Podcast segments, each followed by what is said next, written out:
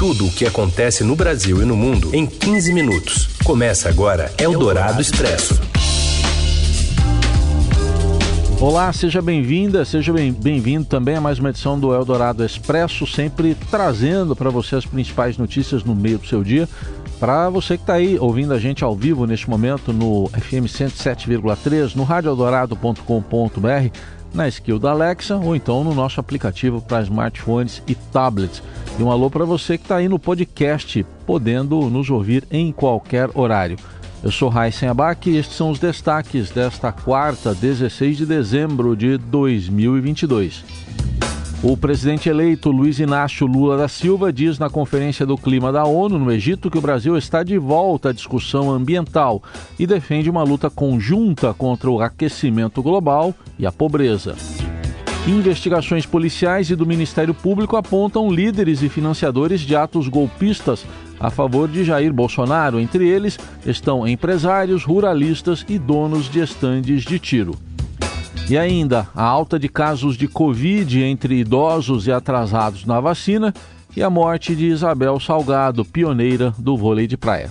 É o Dourado Expresso. Tudo o que acontece no Brasil e no mundo em 15 minutos.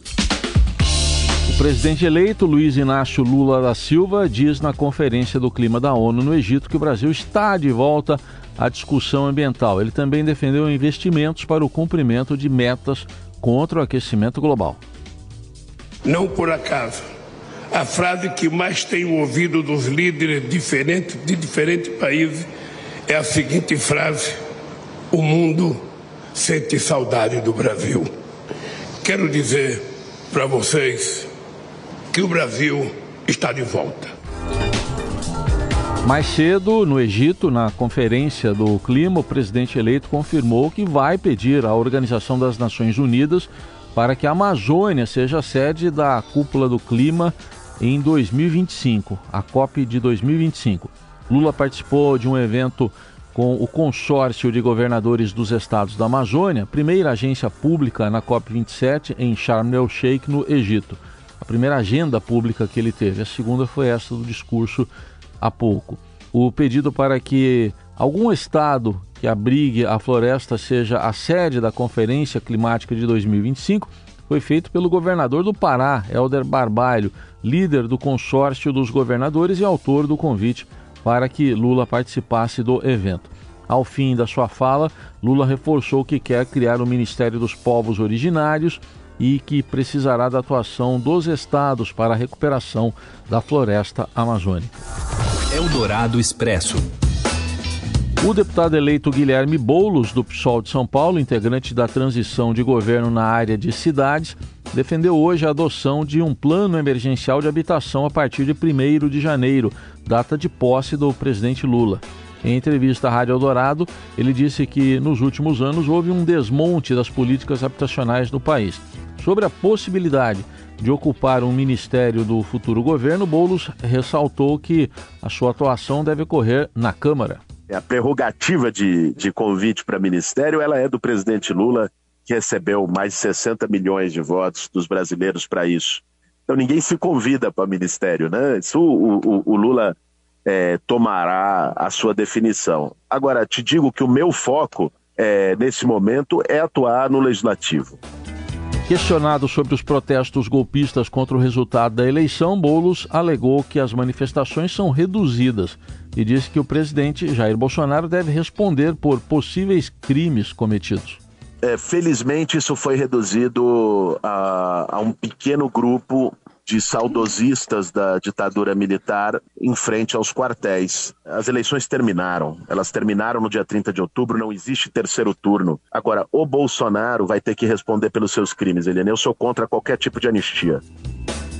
E perguntado sobre a viagem de Lula em um jatinho do empresário José Seripieri Júnior para a Conferência do Clima da ONU no Egito, Bolos não viu como um erro a atitude do presidente eleito ao pegar carona particular com o fundador da operadora de planos de saúde Qualicorp. A análise precisa ser feita, muito francamente, a partir de, de se há alguma ilegalidade ou não. E não há ilegalidade. O Lula é, ainda não é agente público. O Estado brasileiro deveria ter dado as condições para um presidente eleito e para uma para um negócio. Existem poderia ele poderia ir voo da FAB como presidente eleito. Só que não se espera esse, esse grau de civilidade é, e divisão republicana do Bolsonaro, que não teve. A íntegra da entrevista com o deputado eleito Guilherme Boulos está no site radioeldorado.com.br. E falando ainda na transição, a, a, na manhã desta quarta-feira, o vice-presidente eleito Geraldo Alckmin, em Brasília, anunciou mais uh, nomes do, daqueles que vão compor novos grupos técnicos da transição de governo. A relação traz a participação de nomes como o do deputado André Janones, do Avante de Minas, na comunicação social, da deputada Marina Silva, da Rede de São Paulo, no meio ambiente, e do advogado Cristiano Zanin, advogado do próprio presidente eleito Lula, no grupo técnico da Justiça. A lista completa dos nomes você encontra no portal estadão.com.br. Eldorado Expresso. Relatórios enviados pelas polícias militar, civil e federal e pelo Ministério Público nos estados ao Supremo Tribunal Federal indicam o perfil dos líderes e financiadores dos protestos com mensagens antidemocráticas que resultaram em bloqueios de estradas após as eleições e concentrações próximas a instalações das Forças Armadas pelo país. Os documentos foram produzidos por ordem do ministro Alexandre de Moraes e reúnem fotos, levantamentos sobre os alvos e detalhes a respeito do trabalho em curso para desmobilizar as manifestações. Os relatórios, com base em dados colhidos nos pontos de manifestação, citam o protagonismo dos líderes, identificam os donos de veículos usados para bloquear vias e os responsáveis por alugar banheiros químicos e carros de som. Os investigadores também buscaram dados nas redes sociais, onde algumas pessoas se identificaram como lideranças ao divulgar os protestos. Desde o resultado do segundo turno das eleições, manifestações convocadas por apoiadores do presidente Jair Bolsonaro questionam o resultado das urnas. Concentrações mantidas nas uh, sedes de comandos militares foram engrossadas ontem no feriado da proclamação da República. Os manifestantes defendem ações contra o Supremo e fazem pedidos de intervenção federal, o que é ilegal, inconstitucional. Na noite de anteontem, após ser alvo de manifestantes em Nova York, o ministro Alexandre de Moraes publicou em sua conta no Twitter que o povo se manifestou livremente e a democracia venceu. O Brasil merece paz, serenidade, desenvolvimento e igualdade social e os extremistas antidemocráticos merecem e terão a aplicação, aplicação da lei penal, escreveu o presidente do TSE. Você ouve Eldorado Expresso. Seguimos com as principais notícias do dia. Idosos e atrasados da vacina são maioria entre os hospitalizados pela Covid-19, dizem médicos que foram ouvidos pelo Estadão. E os detalhes chegam com a repórter Paula Bonelli. Boa tarde, Heinz. Boa tarde. O Estadão ouviu médicos de São Paulo sobre o perfil dos hospitalizados nesta nova onda da Covid-19. A baixa adesão ao reforço vacinal e a circulação de novas subvariantes da Omicron estão entre os principais motivos para a volta da doença. A professora Ludmila Rajar, intensivista do Hospital Vila Nova Star, unidade particular na zona sul da capital, disse que a subvariante transmite mais, infecta mais. Ela contou que as pessoas que estão internadas atualmente são majoritariamente idosas. Já Carla Kobayashi, infectologista do Sírio Libanês, relatou que entre os internados há pessoas com esquema vacinal incompleto, com apenas duas doses principalmente, ou que não tomaram nenhuma dose. O perfil dos hospitalizados, acrescenta a médica, inclui ainda idosos com comorbidades ou doenças graves. Cerca de 69 milhões de brasileiros já poderiam ter tomado a terceira dose do imunizante, mas não foram aos postos de saúde. O balanço foi divulgado pelo ministro da Saúde, Marcelo Queiroga, no fim de semana.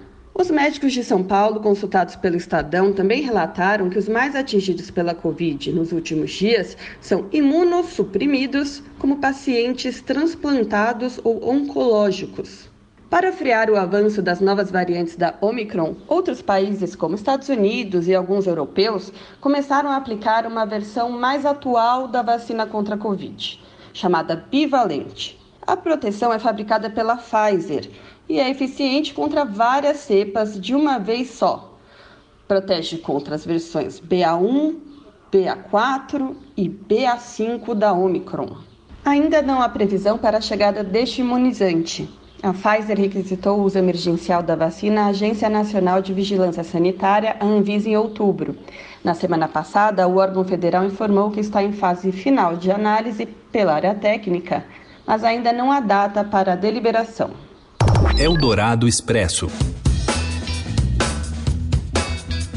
Isabel Salgado, um dos ícones do vôlei brasileiro, morreu aos 62 anos nesta quarta-feira. Quem traz informações é o nosso colunista Robson Morelli.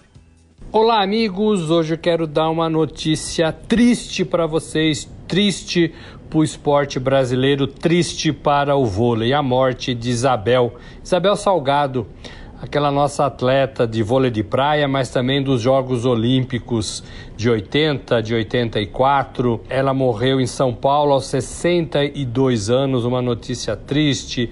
Mãe também das atletas Maria Clara, do Pedro, da Carol Solberg. Ela estava é, internada no Hospital Sírio-Libanês, aqui de São Paulo, com uma doença é, chamada de Síndrome Aguda Respiratória do Adulto é, conhecida como SARA, é uma condição em que há acúmulo de líquido nos pulmões, é, dificultando que, que o paciente absorva o oxigênio naturalmente. É um quadro geralmente é, ligado a outras causas, a outras consequências é, de outras é, doenças.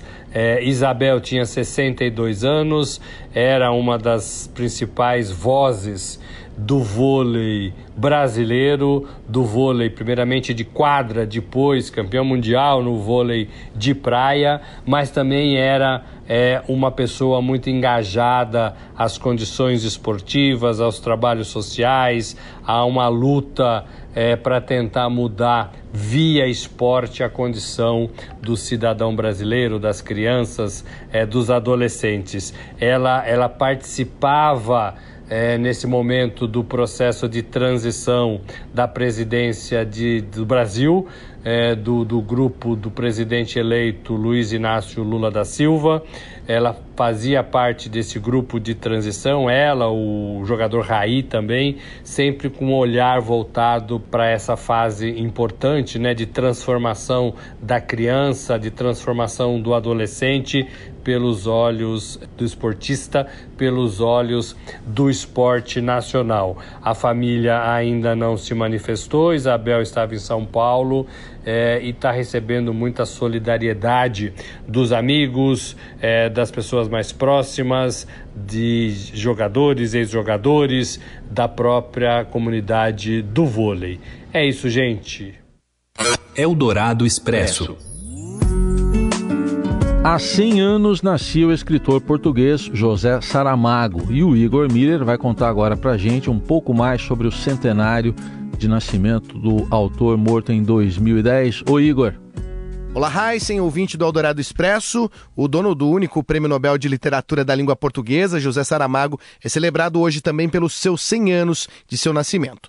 escritor de origem humilde, nascido em Azinhaga, região do Ribatejo, em Portugal, viveu apenas pouco mais de 30 dos seus 88 anos, dedicados exclusivamente à literatura.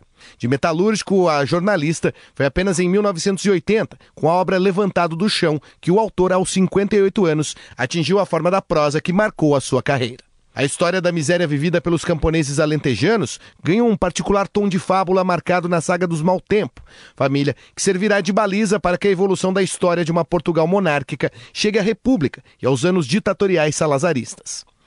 O diálogo entre o interior quase fantástico da vida privada dos personagens e a bruta realidade da história de Portugal tem função crítica na prosa de Saramago e serve de base para outras grandes obras do autor que marcaram sua carreira nos anos 80, como Memorial do Convento, O Ano da Morte de Ricardo Reis e História do Cerco de Lisboa.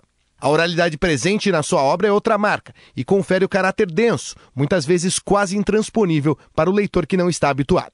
Saramago dita um ritmo próprio, se livrando da maior parte dos sinais de pontuação, recriando vozes apagadas pelo duro processo histórico, imaginando uma Portugal que poderia ser, mas que é esmagada pela violenta mão dos senhores na história. Personagens de origem simples, como Blimunda, de Memorial do Convento, injustiçados históricos, como o Padre Voador, Bartolomeu de Guzmão, na mesma obra, e até mesmo o heterônimo de Fernando Pessoa, Ricardo Reis, ganham voz no brilhante processo da imaginação de Saramago.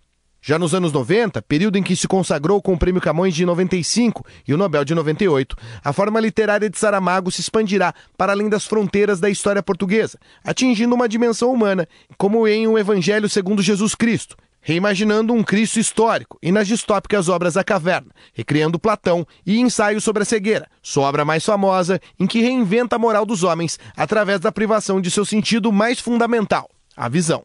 Seu estilo incansável e generoso marcou também sua vida como um debatedor das questões políticas de Portugal e do mundo, e fez de Saramago um dos intelectuais mais importantes do mundo enquanto viveu. E com este ensaio sobre a lucidez com Igor Miller, a gente encerra o Eldorado Expresso desta quarta-feira, desejando um ótimo dia para você. Até amanhã.